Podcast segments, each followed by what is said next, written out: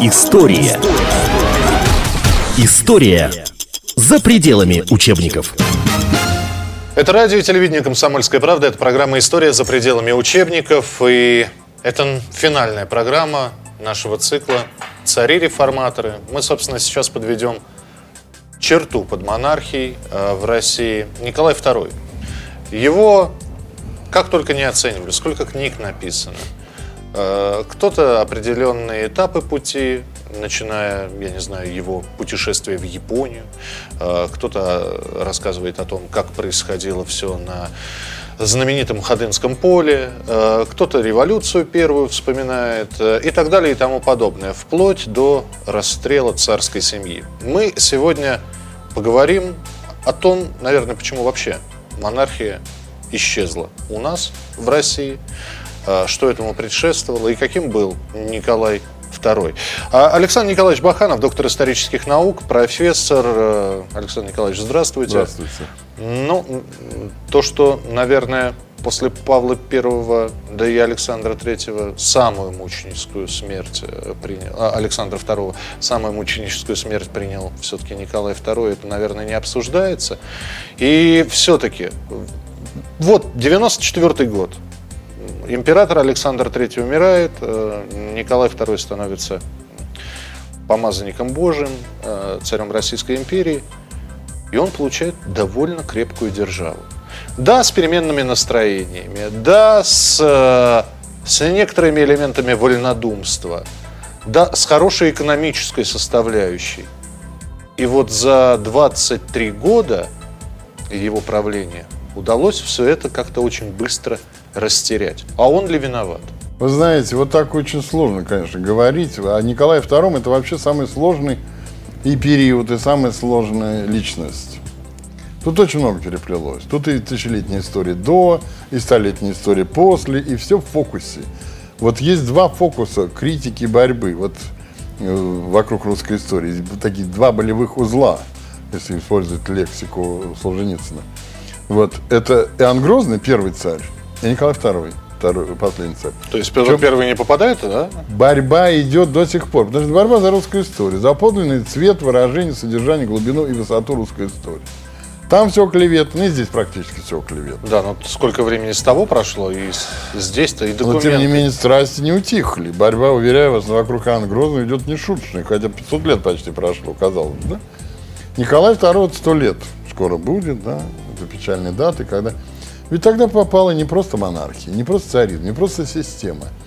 В 17 году пало Великое Православное Царство. Это была православная империя. И здесь надо сказать, чем империя отличается от неимперии. Как есть Бразилия не империя. Есть там Византия, в последний период, там 10 километров, она была империей.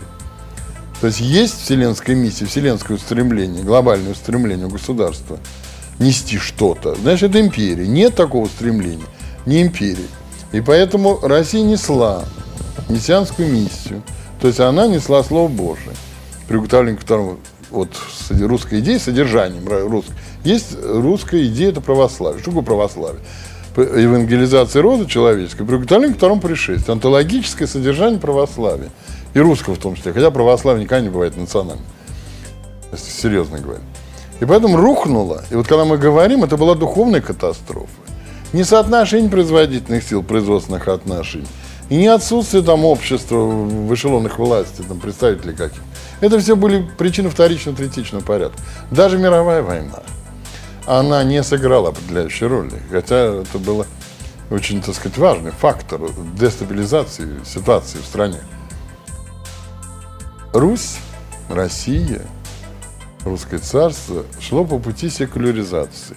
И причем шла она не вся, конечно, естественно, социум оставался в той традиционной патриархальной системе. А вот общество, условно говоря, те 5, ну максимум 10% населения, они европеизировались до такой степени, что, как писал Блок, Александр Блок наш, что 19 век заставил нас забыть сами имена русских святых. Это очень точная характеристика. Они совсем все европеизировались, дехристианизировались. Потому что в русском контексте Европеизация, дехристианизация, расцерковление. Многие соблюдали обряд. Был обряд, причастие, посты соблюдали. Были целые в ресторанах, были целые, так сказать, меню постных, так сказать, там дней и недель. Все это было, но это был обряд. Александр Николаевич, ну мы понимаем, что э, Петербург, Москва, ну еще несколько городов, да, это вовсе не Россия. Да. Да, и мы понимаем, что... Но э, политика-то вершилась здесь. Масса никогда политику не вершит. Петербург, Москва даже нет. Петербург. Вот 3 миллиона город, 3 миллионов. Большой, самый большой город России. И один из самых блестящих европейских центров. По уровню комфорта, по изысканности, по, так сказать, благосостоянию. Это был один из самых богатейших городов Европы и мира. Там какой-то Нью- Нью-Йорк еще находился в диком состоянии. Понимаете, по сравнению с Петербургом. Москва уже другая история, была другой уровень. И все вершилось в Петербурге, в Петрограде, который стал в 2014 году Петроградом. Вот. Все там. Общество вот это, стандарты, моды, вкусы и так далее. Все из Европы. А народ как стадо, да? Э, Народ был, это фон какой-то был. Понимаете, народ же не отрекался. Меня никто не спрашивал. Ну, В 17 году что произошло? Был, по сути дела, переворот. Весь вот истеблишмент монархический, который выпистован был этой властью, то продукт был этой власти. Вот они были против власти. А отсюда все вот эти клеветы про императрицу, про царя, про, так сказать, одного второго, про Распутина, вам приписывали какие-то мистические там властные, так сказать, полномочия. Ну, давайте ту же самую Ходынку вспомним. Ходынка. Дескать, дескать, э, Ну, народ вот подавили... давайте от- возьмем два случая. Да. Вот был Ходынка 96 год. В 97 году был бриллиантовый э, юбилей королевы Виктории. Там тоже подавили, подушили. Давка была стихийная была, просто давка. Но королеву Викторию никто не обвинял, то, что она виновата. И что... Это просто люди сами виноваты. Ну, чины, цены, чины полиции, там, несмотря на... Всегда, когда большое скопление, всегда есть потенциальная опасность неких таких вот жертв и беспорядков. Стихия плохо управляется человечеством. Ну, случилась ходынка. Нет, царь виноват. Конечно, потому что поехал танцевать. э, Ну, Он с- не танцевал, это неправильно, это опять. Я- Я сейчас Да, сказал да. мнение народа, да? Я это понимаю. вот сам, да самый- не народ, народ и не реагировал. Все у нас народ, народ. Кто такой народ? Как один из героев Платонова говорил, моего любимого писателя. Без меня народ не полный. Понимаете? Что такое народ? Вот понимаете, я знаю, кто такая интеллигенция. Я знаю, что такое аристократические чиновные круги. Вот то, я говорю, вот эти самые европеизированные, самые дерусифицированные элементы вот, русского общества. Потому что народ и общество это одно и то же. Некий социум.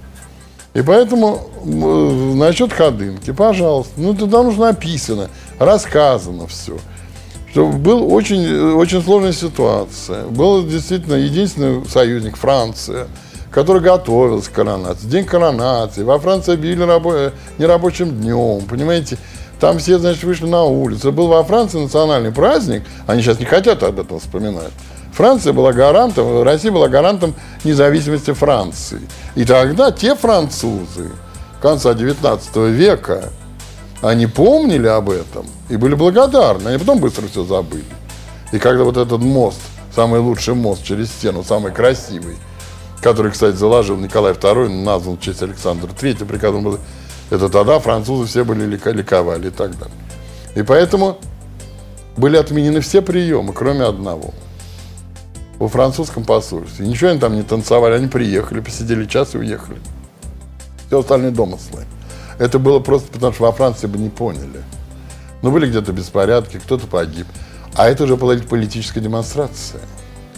Если, так сказать, правитель одной страны не приезжает на заявленный значит, прием представителя другой страны, Ну, это скандал как минимум. это политическая позиция, это демарш. Понимаете? И поэтому из политической целесообразности они поехали туда. Николай II с Александром Федоровым. Побыли там очень недолго. Никаких танцев, естественно, не было, не пили, не ели, просто отдали долг, посидели за столом, послушали какие-то тосты дежурные о дружбе и уехали. Вот подлинная история. А там, конечно, они вальсировали, там, не знаю, канканировали, там чуть ли не шампанское пили. Ничего этого, конечно, не было. Ну вот русское общество, понимаете, в чем дело? Очень катастрофа. Ведь как вот рушится власть? Вот сакральная власть. А у нас сакральная была власть, как дух осененный. Сначала умаляется престиж. Стрелять ведь по царским войскам и по царским министрам, по самому царю, начали не в 17 даже не в пятом году. Вот эти злые языки страшнее пистолета, как писал Грибоедов. Это началось раньше, это промысел был. Десакрализация царского института. Он такой, он секой, он маленький, он глупый. Это началось с Александром Третьим. Да, ну понятно, но сочинение, сочинение Герцена, Белинского, Чернышевского, да, выходившие еще тогда, они ну, будоражили умы. Будоражили умы некоторого, Да, ну, некоторого ну, вообще поколения. в промысел это превратил Герцен. Поношение царя и его окружения, промысел политический. Видишь, же тоже промысел, понимаете, можно лапти вязать, а можно, так сказать, клевету распространять. И то, и то промысел.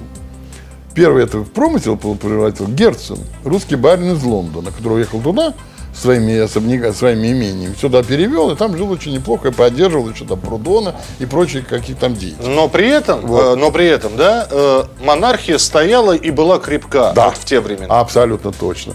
Потому что все-таки и не были распространены такие, вы знаете, дискредитирующие настроения. Что царя надо убрать. Вот царя никто об этом не думал.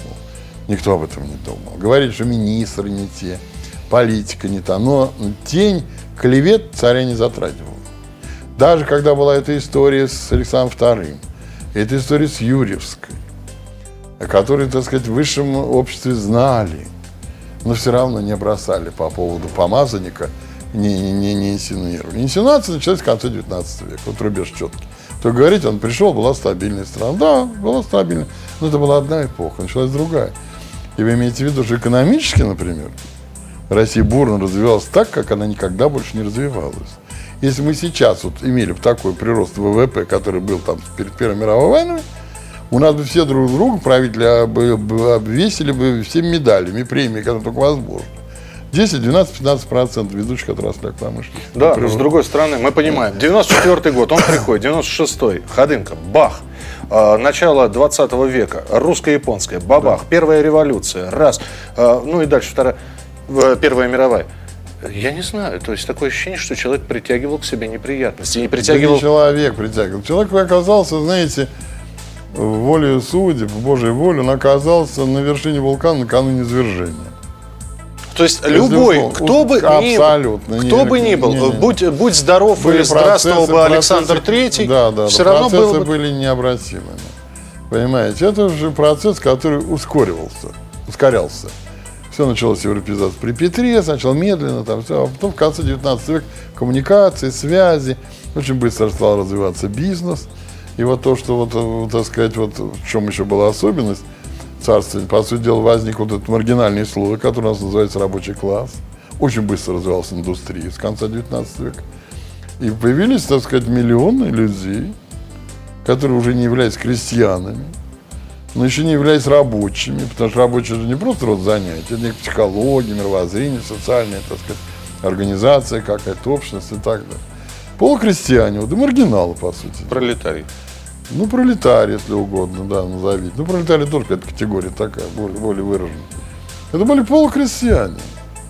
И поэтому-то они как раз, потеряв исходный ориентир, они не обрели никаких новых. И они скученные на этих огромных пространствах, так сказать, вот индустриальных центрах, в этих казармах и бараках, предоставлены сами себе. Они сделали, сделались очень удобной мишенью для революционной пропаганды. Что вы оскорбленные, вы униженные, там, пятое, десятое. Вот. И вот это как раз было бы дрожжи вот эти были. Которых вот этот вот революционный пирог, как говорят, и под тест поднялось. А что касается, я вот много раз говорю, это очень трудно объяснить в быстрой беседе, тут несколько минут. Время исторической монархической России, православной Российской империи, подходило к концу. Нравится это кому-то, не нравится. Был там заговор генералов. Не были, были разговоры, все это было. И враги были в России. Но они всегда были. Они за сто лет до Николая II были, и за 200, и за 300. Но всегда были защитники. А сколько заговоров против императора И было? проблема ведь состояла не в том, что, значит, враги были. Враги были всегда. Когда их не было? 15-16 всегда были.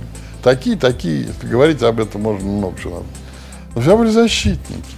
И трагическая ситуация стояла в том, что в 17 году верховная власть оказалась в вакууме. И когда государь написал этот дневник, кругом измена и трусость и обман, это был приговор окружению всему кому бы он ни обращался, все умоляли там со слезами, сохранить документы. Молим, молим вас, государь, отрекись. И во время войны, при отсутствии нормального наследника, потому что, так сказать, цесаревич был болен и маленький, а Михаил, следующий брат, младший, не имел права. Он состоял в марганатическом браке. Он по законам Российской империи не имел права наследовать трон. И ситуация была совершенно, знаете, как в шахматах бывает такое, не есть выражение, цук-цванг. Любой шаг ведет к усугублению ситуации. Ситуация была абсолютно безысходной. И никто из эстаблишмента по сути дела, не пришел на помощь государю. Но это вы говорите про 17-й год, а до этого... А, а вот до, оно вызревало все до этого. Слушайте, ну были умные люди в окружении. Был тот же Вита, был Столыпин, в конце концов. Да, была Первая Государственная Дума. Да были, конечно, были. И надо сказать, что политика... Если поменьше бы воздух сотрясали, политика, да? политика была, понимаете, очень осмысленная. Политика была и внутренняя, и внешняя. Были, конечно, и недоразумения. Ну, правил не было по управлению Россией. Естественно, правил прочитал, управление. Это великая аномалия России. И аномалия без отрицательного контекста. Просто аномалия. Удивительное явление неповторимое. Ни до, ни после. Империя необычная, и строй жизни необычный, и вера необычная, и культура необычная, и государство необычное. Ранжиры общие, понимаете. Может, сколько угодно хихикать по поводу тютчевских умом России не понять, там, аршином в общем не измерить, не особенно не стать, Россия может только верить. Но это правда. Федор Иванович правильно написал. Вот государь ты был как раз человек, который верил в нее, он любил ее. Он любил ее как сын. Понимаете, а мать ведь любит не только она молода, хороша, там, не знаю, свежа, но и старая, больная, так сказать, немощная. Он ее просто любил, никогда не задумывался. Как вот, почему? И потом, которые пришли, проблемы наши до сих пор – ну, любви к России нет, разговор есть о России, понимаете? Сыновей любви нету. Потому что это безобразие, которое мы наблюдаем, и последние 20 лет, и раньше еще, это не, они не могли возникнуть, если была бы любовь к России. Да, но опять же, мы прекрасно э, видим, как расправлялся с теми же революционерами, с террористами Александр Третий. Николай II, ссылка. Нет, нет, нет, нет, нет. Или он, там тоже было он жестко? Он справлялся. Вот когда ему доносили, например, террор Столыпинский там, и вы были введены эти военно-полевые суды, которые на месте преступления, потому что была процедура, была адвокатура, так сказать, суд присяжных, была очень сложная процедура. Если тебя с оружием в руках заставали на месте преступления, расстрелили в течение суток.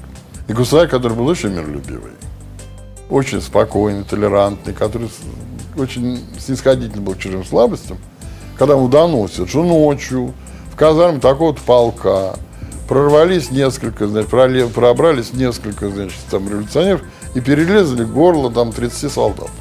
Он говорит, карать беспощадно негодяев. Вот само донесение выкинули, а вот эти резолюции воспроизводят уже сто лет. Вон вы чудовище. Вот беспощадно расстрелили всех, кто. История. История за пределами учебников. Это радио и телевидение «Комсомольская правда». Это программа «История за пределами учебников». И Николай II. Его как только не оценивали, сколько книг написано. А Александр Николаевич Баханов, доктор исторических наук, профессор. Э, мы же понимаем, что э, горстка солдат с запудренными мозгами, да, то время как, э, я не знаю, некоторые находились в отдалении, в эмиграции, да, э, и действовали оттуда. Почему? Ну, понятно, что можно по, кореш... по, по верхам пройтись, а корешки останутся. Но опять же, неужели? Ведь была более того, по-моему, после русско-японской войны еще более си- сильнее стала э, делаться, укрепляться русская контрразведка которая, ну, которая понимала, откуда ветер дует и кто эти ветродувы? Ну, я вам скажу вот другой конкретный пример. Вот как действует. Вот распутинская история. Придумано 99% все вранье. Вранье просто. Вот говорю, чтобы все знали. Все вранье. Ну что, ну, Одним что вранье? Ну, мужик, мужик. Мадеру любил? Любил. К царю ходил, папа, папа мама их называл? Ну, папа, мама называли их все. Отец земли русской, писал в переписи, Отец земли русской. Звание какое было у царя? Папа, мама. Это обычно народное название было. Ничего тут нет. Ну, оставим распутинскую историю, поверьте мне на слово. Ну и распространяли кто? Агенты немецкого генштаба? Большевики нет. Распространяли люди с хорошей генеалогией. В том числе и члены пиратской фамилии, которые могли ходить в дом, были, так сказать, родственниками близкими, могли прийти, посмотреть, поговорить с царем, с Александром Нет, не говорили. Сидели целыми днями Ему соль, какой ужас, он там был в бане, он там живет, Александр Федорович, Господи, прости меня грешного, они же святы. Живет она с Распутиным, ну не живет, наверное, живет. Алексей родился от Распутина, Николай II, он не владел. И вот это они обсуждали. И я когда в свое время одному представителю очень старого рода, ну скажу, Родзянки, и когда я много лет назад, и когда вот был Родзянко, председатель э, последней думы, это четвертый, он третий стал, Михаил Владимирович, как Владимирович, да. Кого-то я говорю, вот ваш прав, прадед, дед он был, я говорю, вы мастил им дорогу в Екатеринбург. Как вы такое можете говорить? Я говорю, ну поймите, сила власти и престиж власти в авторитарных системах вещи неразрывные. Понимаете, если умаляется престиж, то ослабевает сила. Вот эти клеветы, вроде, так сказать, светское занятие, это не Ленин инспирировал. Ленин пользовался уже чужими заголовками. Это высшее общество. Это вот самые европейские, которые ездили на премьеру Ласкала, на открытие в Гранд-Опера сезонов, отдыхали в Биорице. На, так- во- на воды на воды, да. в Карлсбад, и, так сказать, и Виши, везде ездили. Вот это тут все рождалось. Понимаете? Ну. Они хохотали, они веселились. Есть описание совершенно э, леденящих циничества, циничности эпизодов. Вот рассказываю случай февраля 1905 года. Значит, убивают, Каляев убивает э, великого князя Сергея Александровича, который уже не был генерал-губернатором, но все равно убивает взрыву, в Кремле погибает великий князь. И, значит, и на следующий день прием у Долгоруких, в шикарном особняке, тут сейчас за Пушкинским музеем нашим, там вот особняк Долгоруких, изысканное общество, профессура, люди худой, люди свободных профессий, все, естественно, либеральных убеждений. И они целые, и появилась шутка. Целый вечер они забавляли, такая шутка. Ну, прошел слух, что голова, значит, великого князя, я была оторвана, там уже разорвали, была на здании Сената, вот, который сейчас там Верховный Совет был раньше, с флагом там круглый. И вот когда они скажут, что голову, голову нашли на крыше Сената, говорит, ну наконец-то великому князю пришлось э, пораскинуть мозгами. Сидели, пили шампанское или куропаток. Это было очень забавно, понимаете? Аристократия русская, элита интеллектуальная. Все либералы, понимаете, все. Вот, вот на таком уровне было. Вот даже они не ощущали кощунственность, это очевидцы описали. Не, ну история их накажет, когда... Наказала. И наказала, Ну, это, да. это, это другая тема. Понимаете, но это вот они в этом жили. А Они, понимаете, жили до, до этого целое поколение. Они держали кукиш в кармане. А вот до этого так и было, А да? при Николае II они достали кукиш, стали перед лицом власти разные. Вы простите, я эпоху перескочу. Это те, кто слушал «Голос Америки» тогда, да, под одеялом, э, и которые после развала Советского Союза, да, вдруг стали э, во весь голос уже кричать, что э, у нас наша страна пропащая. Вот Да. как нам говорили тогда, да, это, это вот Нам до примерно... сих пор это говорят. Ну, до сих пор говорят. Но, опять же, я не совсем понимаю. Ну, хорошо. Попивая шампанское, да, многие на кухне, может быть, и Сталина обсуждали про себя шепотом. Все, все вполне возможно. Но ведь это все вылилось-то во что? Ведь мы же, мы же когда Ой. тысячелетие крещения Руси, э, э, я не знаю, э, подвиг варяга, э, за Бога царя и Отечества, в прессе, ведомости возьмите, почитайте подвиги русских солдат, да, э, э, бого- бо- богобоязливый и человеколюбимый э, э, царь э, Николай. Народ богоносит. Все это да. И да. так далее. А, а- а вот посмотрите, сестры милосердия, да, э, княжны великие, как они. Ведь это все преподносилось, да, то есть против одной а, агитки, а точнее говоря, клеветы, была другая вот такая, такая абсолютно красочная, яркая Значит, картина. надо следующее сказать. Интернета не было, Так. телевидения не было. Из средств массовой коммуникации были газеты. Вот после Первой русской революции, началось еще раньше, я занимался специально. 90% русских газет и все тиражные газеты распространенные, все были либеральной ориентации. То есть анти-самодержавные, антицарские. Все, 90%. А цензура была, да? Ну, их Она была последующая, уже не было, предварительной не было. предварительно нет. Если вот какие-то выпады, то штраф там выписывали. То есть можно было номер арестовать, да, придя, когда он уже разошелся. Нет, уже практически это нельзя было сделать. Они так быстро разлетались, только ты мог прочитать, тут же в газете написано, когда ты уже взял. Предварительная цензура была отменена. В этом свобода у нас была. У нас по количеству адвокатов мы только недавно достигли. Уровень 13 года, вы знаете, правовая система была. Был суд и присяжных. И так далее. Все была система. Ну, знаменитый Кони, который оправдывал убийц, кстати. Ну, Кани еще раньше оправдывал, да, и, так сказать, потом книги писал. И, и так далее. И была действительно правовая система. Был такой роман «Дети Арбата» Рыбаков. Рыбакова. И там одна из героинь, когда там террор, вот, же, она говорит, это Николай II. Вот вел себя так, как вот Сталин, вот царь стояло вечно. Понимаете, это другие были инструменты воздействия. Конечно, была несовершенная система. Было много, ну, это всегда огромная система, естественно. Но, во-первых, развивались так, как никогда не развивались. Самодеятельность, так сказать, населения, вот то, что предпринимательство, причем не просто там бизнес предпринимательство, и в культурной, и в ремесленничестве, там и где, где угодно. Расцвет искусств всех, всех вот эти 10 лет, 15, это был вот серебряный век, что называется, широкое понятие. Просвещение, образование, принимается закон о всеобщем образовании. То есть еще бы несколько лет, там есть расчеты западных социологов, что 10-20 лет и Россия будет самая великая страна мира. Но проблема в том, что это была аномалия. Великая, необычная структура. И поэтому обычная норма европейского государства тут неприложимы. И поэтому в России случилось то, что случилось. И она провалилась туда, куда провалилась. И большевики отличались иезуитской гениальностью и мастерством. Они предложили православной стране не путь в царство иное, а царство иное здесь, град Божий на земле. И русская душа откликнула, и большевиков поддержали Кто был никем, которые тот- не читали э, э, империализм и империокритицизм Ленина, кто не читали ничего этого, но сама идея, что вот ваши дети будут жить при социализме и коммунизме, будет все, так сказать, бесплатно, да, она очень русская. Она очень русская.